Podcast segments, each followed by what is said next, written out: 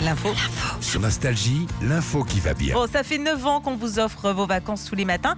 Mais est-ce que vous savez à partir de quelle distance on se sent vraiment en vacances C'est très intéressant ce que tu nous dis ça. Alors, c'est 120 km. 120 km de chez soi. C'est c'est un chiffre que je sors pas comme ça. C'est un sondage qui a été fait auprès de milliers de personnes. En fait, on leur a demandé combien de fois ils partaient, où ils se sentaient bien, où ils avaient le plus de bons souvenirs. Et donc, c'est ce résultat qui est sorti. C'est 120 km de chez soi où on se sent vraiment en vacances.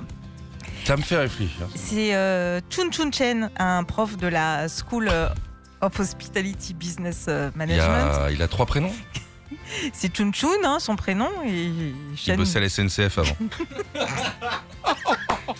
Moi j'ai une question, je vais relancer le débat parce que là Vas-y. vous vous éparpillez. Quand tu habites sur un lieu de vacances, quand tu habites en Corse, quand tu habites à, à Marseille ou machin, où est-ce que tu te sens bien Parce que tu es sur un lieu de vacances. Ailleurs. Et toi, c'est quoi euh, l'endroit où tu te sens le plus ah, Toi c'est cher tout de suite. Euh, pas du tout. Où je me sens vraiment en vacances, Ouais. dans le sud, au bord de la mer.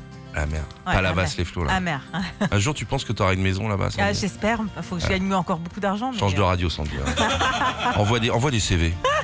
On voit pas des extraits de l'émission, Sandy. Envoie des CV.